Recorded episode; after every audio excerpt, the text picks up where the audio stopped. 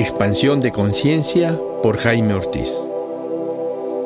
Te doy la bienvenida a este podcast, donde compartiré contigo tres caminos para expandir tu conciencia, que es lo mismo que caminos para tu autoconocimiento. Psicoterapia, meditación y plantas maestras son los caminos que te voy a ofrecer con respeto y amor.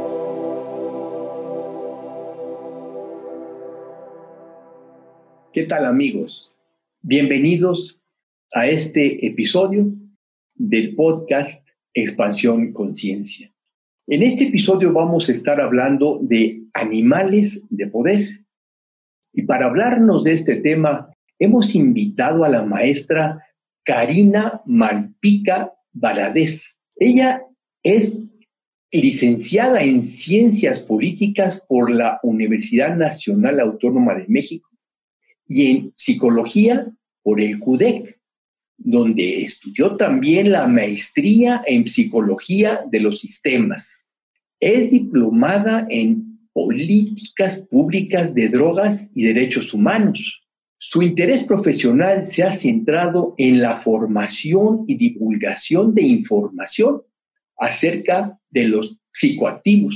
En el año 2002 fundó MindSurf, uno de los portales de Internet más visitados en Hispanoamérica, portal que habla de la reducción de daños hacer desde el enfoque peer-to-peer y se ha expandido a un canal de YouTube.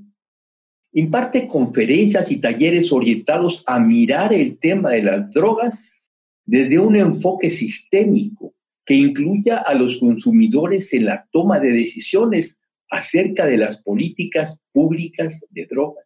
Es coautora, junto con Isabel Lara, de la historia sistémica de las drogas, que está ahora en prensa. Fundó el Círculo de Estudios Psiconáuticos MindSurf. Trabaja como profesora y terapeuta familiar sistémica.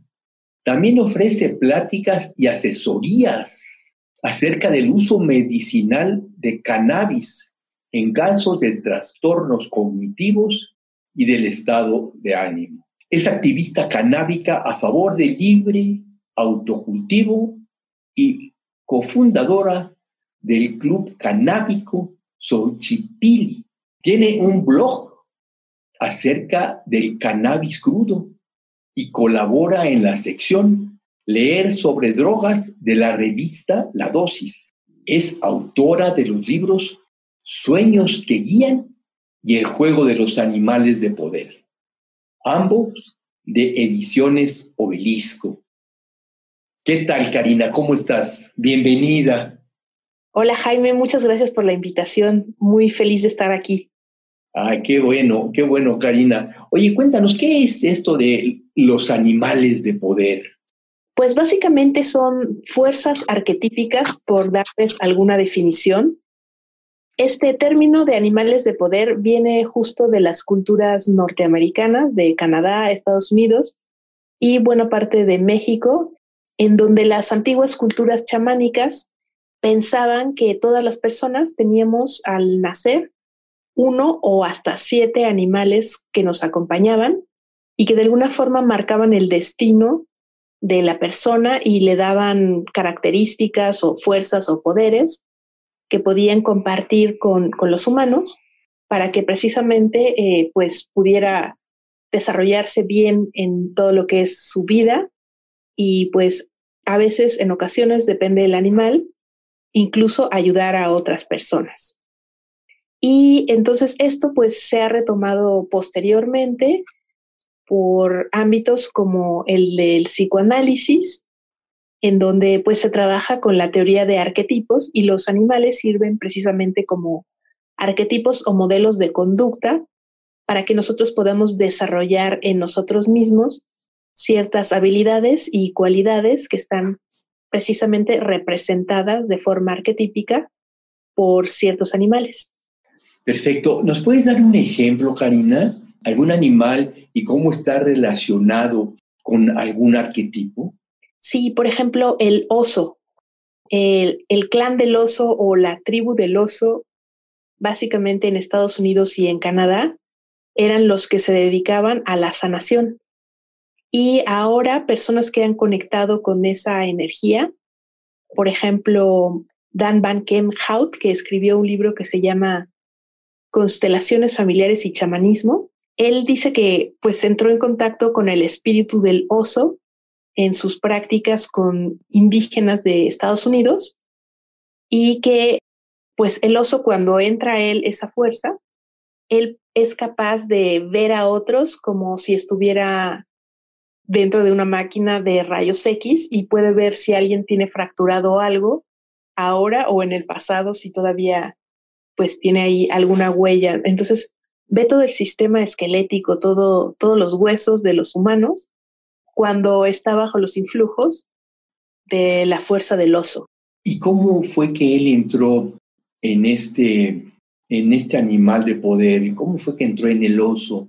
Pues más bien dice que fue al revés, que el oso entró en él, porque se supone que son ellos los animales como, digamos, espíritus que representan a todos los animales de la raza, ¿no? No solo a uno, no es un oso concreto, sino como la sabiduría o el espíritu colectivo de todos los osos. Y entonces lo escogió a él porque precisamente, pues él estaba entrenándose en sanación y tenía habilidades pues que se requerían para que encajara bien ahí con los poderes y la sabiduría del oso y pues potenciar justo las habilidades de sanación que él tenía. Es decir, diferentes animales son los que nos buscan para ser nuestros propios animales de poder. Exacto, sí, esa es la teoría. Porque en algunos cursos, bueno, he escuchado que escoge un animal y que ese animal es eh, tu animal de poder, pero no eres, bueno, en ese caso tú lo escoges, pero en la realidad es el animal el que te escoge a ti. ¿Es correcto? Pues sí, es que hay como muchas tradiciones diferentes y cada una pues tiene sus puntos de vista. Por ejemplo, en, en lo que era Sudamérica, en, concretamente en México, en la zona de Oaxaca y Chiapas, antiguamente cuando una mujer iba a parir, se hacía alrededor de su casa un círculo con harina o algo así. Y el primer animal que dejara sus huellas en ese círculo, ese iba a ser el nahual o el animal del niño o la niña que nacía. Entonces, pues normalmente pasaban por allí y dejaban sus huellas animales que conviven con los hombres cotidianamente, como podría ser pues no sé, gallinas o un burrito, algo así. Pero pues si bajaba de pronto un jaguar y, el jaguar dejaba ahí la pata, pues entonces ya se creía que ese niño o niña tenía un destino especial y diferente al de otros. Y por ejemplo, en, en Canadá, en algunos pueblos, era el chamán o la chamana de la tribu quien a través de un oráculo, que era una bolsita con diferentes partes de animales y conchitas y piedras, hacía una lectura y le pedía a la persona que sacara algunos y depende cuáles sacaba y cómo quedaban acomodados, él o ella ya daban la lectura de que eran tales animales los que le acompañaban y ahí podían tener hasta siete distintos, uno para cada dirección, incluyendo arriba, abajo y el centro. En tu caso, ¿qué animales de poder te han contactado? El primero fue una mantis, un insecto, la mantis religiosa, y fue justo en una sesión de ayahuasca. Y de pronto yo estaba como adentro del cuerpo de, de la mantis y ya no podía mover mi cuerpo físico. Y entonces empecé a, a percibir las cosas desde el punto de vista de este insecto y, y aprender muchas cosas sobre la quietud y la concentración, la disciplina y el no divagar y no dispersarme porque es una de mis cosas favoritas. y el poder de la atención y la concentración de la mantis, pues me sirven y me enfocan mucho ahora en esta vida.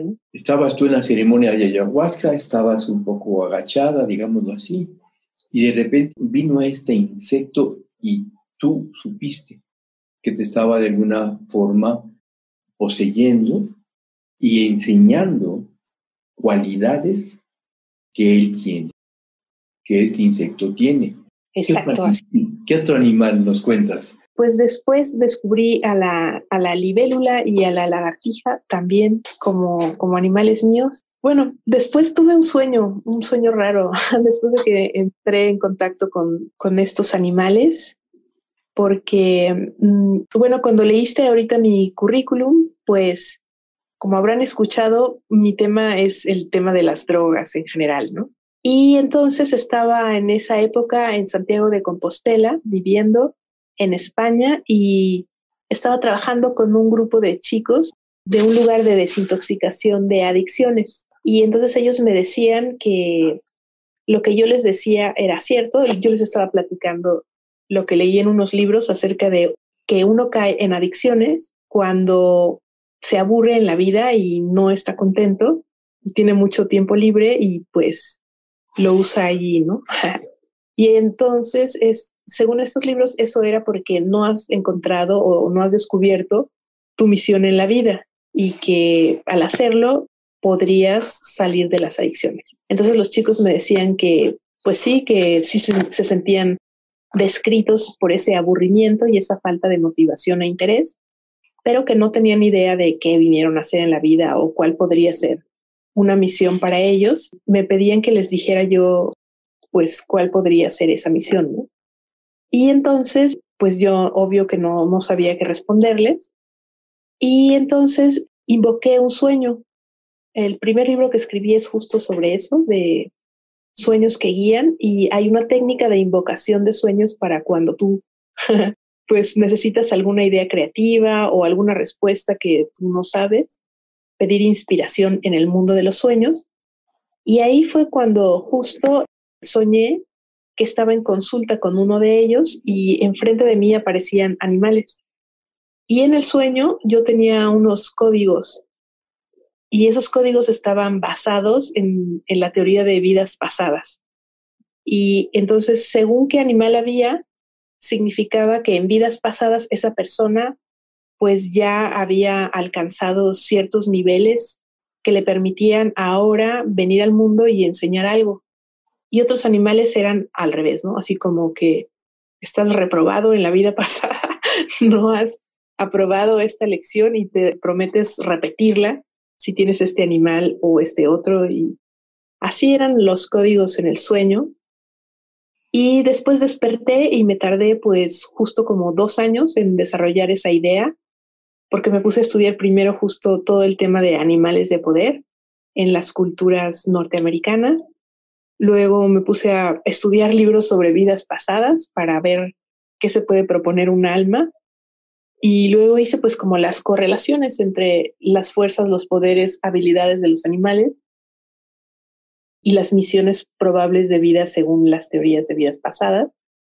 Y todo esto pues terminó siendo un libro que tiene unas cartas y a través de ellas pues se pueden descubrir ahora los animales de poder de una manera pues más fácil. Este es un libro que tiene unas cartas. Eh, me habías comentado que es una especie de juego. Así es, es un juego y tiene cuatro formas de utilización. ¿Puedes platicar un poco de cómo se juega o cómo se aplica este juego? Sí, la primera utilidad es justo para la que fue, digamos, concebida la idea, que es una suerte de orientación vocacional. Entonces, yo lo empecé a aplicar justo con estos chicos y salían animales distintos. Entonces, hacíamos primero un ritual y en el ritual pedíamos esto, ¿no? Conocer cuáles eran los aprendizajes que el alma de la persona se había propuesto traer al mundo o, aprender él mismo o ella misma. Y en el sueño, como yo había visto tres animales, pues entonces sacamos tres cartas. En el juego en total hay 54 animales distintos, pues ya depende de cuáles son los tres que le salen a la persona. Entonces ya vamos a la parte del libro donde están justamente las simbologías y vemos qué es lo que cada uno de los tres animales que le salió le pide a la persona o le anima, ¿no? Por ejemplo, si a alguien le sale uno de los que a todo el mundo le gustan, que es el águila, simboliza que esa persona en vidas pasadas se quedó como con mucha información dentro y no, no fue capaz de darla por distintos motivos, por, por miedo, por pereza, por las circunstancias, lo que sea. Y entonces en esta vida se propone que no le ocurra lo mismo y al revés, convertirse como en una fuente de información confiable, en un pilar social, en alguien que tenga una cara pública y que realmente pueda expandir la información de lo que trae. Hay otro animal que es, por ejemplo, la mosca, ¿no? Y la cucaracha también están presentes aquí en el juego. Y entonces esos son para almas como más novatas que apenas están como iniciando un poco sus encarnaciones y pues tienen que primero aprender a sobrevivir, que es lo que hace, por ejemplo, la cucaracha, ¿no? Entonces ya con que estén vivas en el planeta, pues ya están de alguna forma cumpliendo su misión porque necesitan precisamente como adaptarse a la vida que en el fondo es dura aquí si, si no sabes bien cómo, cómo funcionan las cosas o no tuviste la suerte de, de caer en un buen ambiente familiar, ¿no? Y así como eso, pues hay 54 misiones distintas marcadas por estos animales. Y muy interesante, Karina, ¿y se juegan entre varias personas? ¿Lo haces tú solita? ¿O cómo es el juego? Digamos que lo ideal para mí, como yo puedo practicarlo mejor, es que mi familia tiene una escuela desde kinder hasta universidad y cuando los chicos están en preparatoria, que es cuando tienen las clases de orientación vocacional, en el último año concretamente, pues ellos eligen qué es lo que quieren estudiar o si no quieren estudiar, qué es lo que quieren hacer con su vida. Y después justamente yo me los llevo y hacemos en la naturaleza de preferencia, si no cuando no se puede, pues en algún salón o en el jardín, un ritual y en ese ritual, pues ya cada uno va y saca sus tres cartas. Como la información de todos esos animales también la tengo en Internet, con el mismo teléfono van y leen lo que dice cada uno de sus animales y ellos mismos se dan cuenta de si eso está pues de la mano con lo que decidieron estudiar o no. Entonces, en la mayoría de los casos les confirma que sí, que lo que ellos quieren estudiar pues sí tiene que ver con, sus animales de poder y entonces ellos se sienten como muy felices y muy empoderados porque ya tienen como más certeza de que sí, que hacia allá quieren dirigir su vida. Y en algunos otros pocos casos de gente despistada que no ha elegido nada, pues quizá le dan una pista o, o, a lo mejor eligieron algo que no tiene que ver con lo que realmente su alma quiere y quizá con los animales se pueden dar cuenta de que en realidad están queriendo quedar bien quizá con sus papás o con alguien y no realmente siguiendo su verdadera vocación. Y a veces el animal es el que se las recuerda. Entonces, digamos que ese es el, escenario perfecto, ideal, en el momento para mí más adecuado para jugarlo, ¿no? Pero en realidad se puede jugar en cualquier momento. Yo he tenido casos de personas que vienen conmigo por depresión y cuando sacamos los animales de poder, algunas se dan cuenta de que justo esos animales coincidían con la vocación original que ellos pues manifestaron cuando eran niños o adolescentes, pero que se desviaron de ese camino y se metieron en otro lado para pues otros intereses, digamos, distintos a los originales de su alma. Y entonces pues el resultado es que están en problemas o están deprimidos o están pues en otro lugar distinto, ¿no? Entonces, esa sería otra posible aplicación para este primer tema que es la orientación vocacional.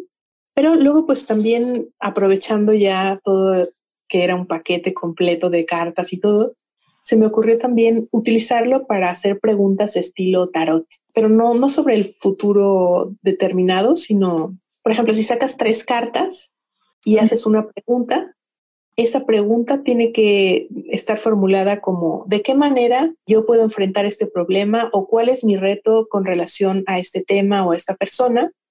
Y entonces ahí se leen la primera como pasado, la segunda como presente y la tercera como posible futuro si cumples el reto que tienes en la carta del presente. Y es otra forma de jugar. O sea, combinas el tarot con las cartas de animales de poder. Hay una combinación. Y cuando viene un paciente contigo, ¿Trabajas con las cartas? Sí, es parte del diagnóstico que hago al iniciar con alguien por primera vez.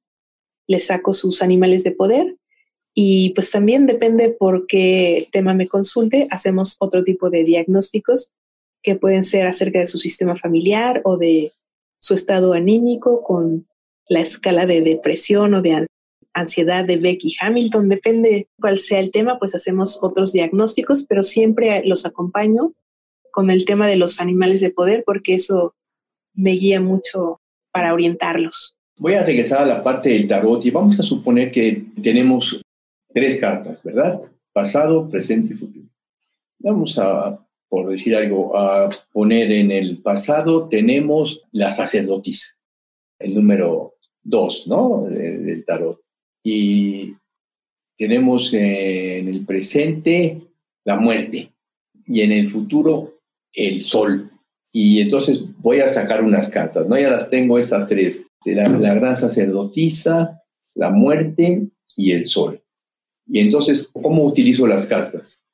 Las cartas de los animales. Son como más bien un sustituto, ¿no? Digamos que el mensaje que sería similar en esos casos sería que como primera carta te hubiera salido la leona, que sería como un poco el equivalente de la sacerdotisa y de su mensaje. Luego en, la muerte quizá te sale el, jaguar, que aquí es el caos ¿no? en, el juego. Y en el futuro, como el sol, te podría salir, por ejemplo, la abeja y te da un mensaje similar al que en el tarot sería el sol. Muy interesante. ¿Y cómo fue entonces que se te ocurrió hacer el libro? A partir de estos sueños comenzaste a investigar de, las, de los chamanes, de los sueños. Y de los animales también. justo como en esa época estaba yo viviendo en Santiago de Compostela, que es una ciudad universitaria con muchas bibliotecas, y a mí me fascinan los libros y las bibliotecas.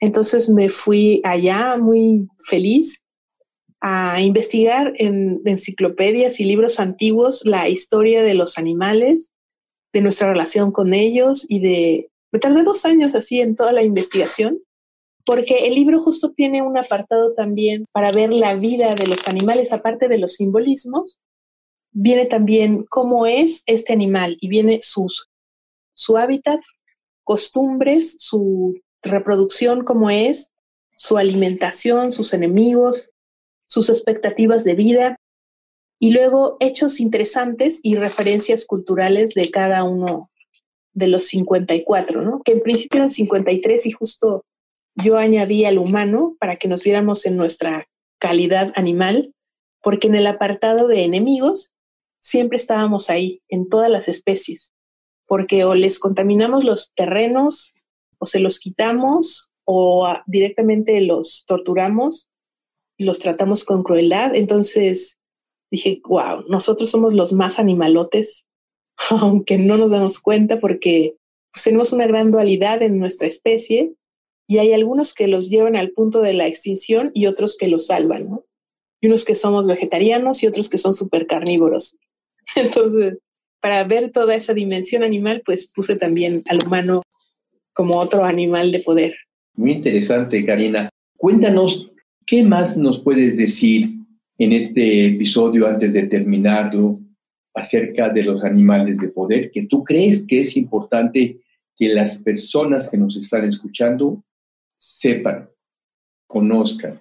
Tenemos una oportunidad histórica en estos momentos de reconstruir y repensar nuestra intimidad con algunos animales y nuestra visión de algunos otros, porque, bueno, ahí se los dejo como inquietud si pueden ir a YouTube y ver un video, el mejor discurso que jamás escucharás.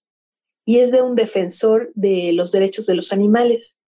Y él nos dice que así como en la antigua Grecia y Roma había esclavos y en Estados Unidos, en alguna época era totalmente normal y nadie lo cuestionaba, ni los esclavos mismos, ni las personas que los poseían, porque era normal poseer a un animal, a un humano, en estos momentos de nuestra historia es el equivalente con los animales. Y se nos hace fácil poseer y torturar animales para nuestro beneficio, pero así como hubo un despertar de los mismos esclavos y de los dueños, de algunos dueños, y se logró pues la emancipación y en estos momentos de nuestra historia ya no hay, o al menos no como antes era, todo este sistema de esclavitud, pues también este activista de los derechos humanos nos dice que ahora estamos en un, en un alba, en un despertar de este tipo y que estamos reconsiderando nuestra relación con los animales para ver que podemos tratarlos de una forma distinta y relacionarnos con ellos de igual a igual. De hecho, ahora, pues justo en, en la India ya se aceptó que los delfines, por ejemplo, son otro tipo de humanos. Y así en algunos otros países se empiezan a respetar cada vez más los derechos de los animales. Ahora, pues, granjas de libre pastoreo y otro repensar de si nos los vamos a comer, ok, pero que pasen una vida digna, que no sufran, que no estén encerrados, humillados y todo lo que pues la industria les hace a la mayoría. Entonces, pues ese sería como el mensaje final, que también es parte del juego porque una parte de las ganancias del libro se van justamente para una fundación en Perú que cuida, protege ahí una reserva ecológica y ahí especies que han sido sacadas de la selva pueden ser reintroducidas, ¿no? Entonces, pues yo trato de impulsar la información al respecto para que nosotros nos hagamos también amigos de los animales y no veamos solo qué pueden hacer ellos por nosotros, sino nosotros por ellos, ya que en realidad es lo mismo. Eh, si nosotros ayudamos a los animales, básicamente estamos ayudando al planeta y eso indirectamente pues va a ser muy bueno para nosotros y nuestra descendencia en el futuro. Y para todas las personas que nos están escuchando Karina, me comentas que eh, tu libro lo pueden encontrar tanto en Amazon como en algunas librerías de la Ciudad de México. ¿Cuáles son estas librerías? Las librerías de El Sótano y las de Yug. Y también lo pueden encontrar eh, a través de mi página web que se llama animalesdepoder.online y allí justo pueden hacer las preguntas. Es un oráculo en línea y hacer clic y les salen las tres cartas con la respuesta, como lo hemos comentado en el programa. Pues muy bien, muchas gracias. Y si alguna persona te quiere hacer una pregunta o un comentario, ¿cómo puede comunicarse contigo? A través de mi página web, carinamalpica.com, ahí hay un formulario de contacto o directamente a mi email, kmalpica.gmail.com. Kmalpica arroba. Después de la K no lleva punto ni nada, nada más. Kmalpica arroba gmail.com. Exacto. Karina, Karina, te agradezco muchísimo tu participación. Ha sido muy interesante. Ojalá que más adelante podamos tener una participación tuya con respecto a tu estudio sobre sueños. Será un placer, Jaime. Pues me caíste muy bien, me gustó mucho tu programa y muchas gracias por la invitación y ojalá sí se repita. Muchas gracias, muchas gracias a todos los que han escuchado. Muchas gracias, Karina. Que tengas muy buena tarde. Bye. Igualmente, bye. Esto fue Expansión de Conciencia por Jaime Ortiz. Si te gustó este episodio, por favor compártelo para que más personas se puedan beneficiar. Todos los episodios los puedes encontrar en www.podbean.com, Spotify, Facebook, página Expansión Conciencia y YouTube Expansión Conciencia. Por favor, escribe conciencia con SC para que puedas ingresar a nuestro canal. A través del WhatsApp 56 18 54 63 63 me puedes hacer alguna pregunta o comentario. O bien hacer una cita de integración terapéutica.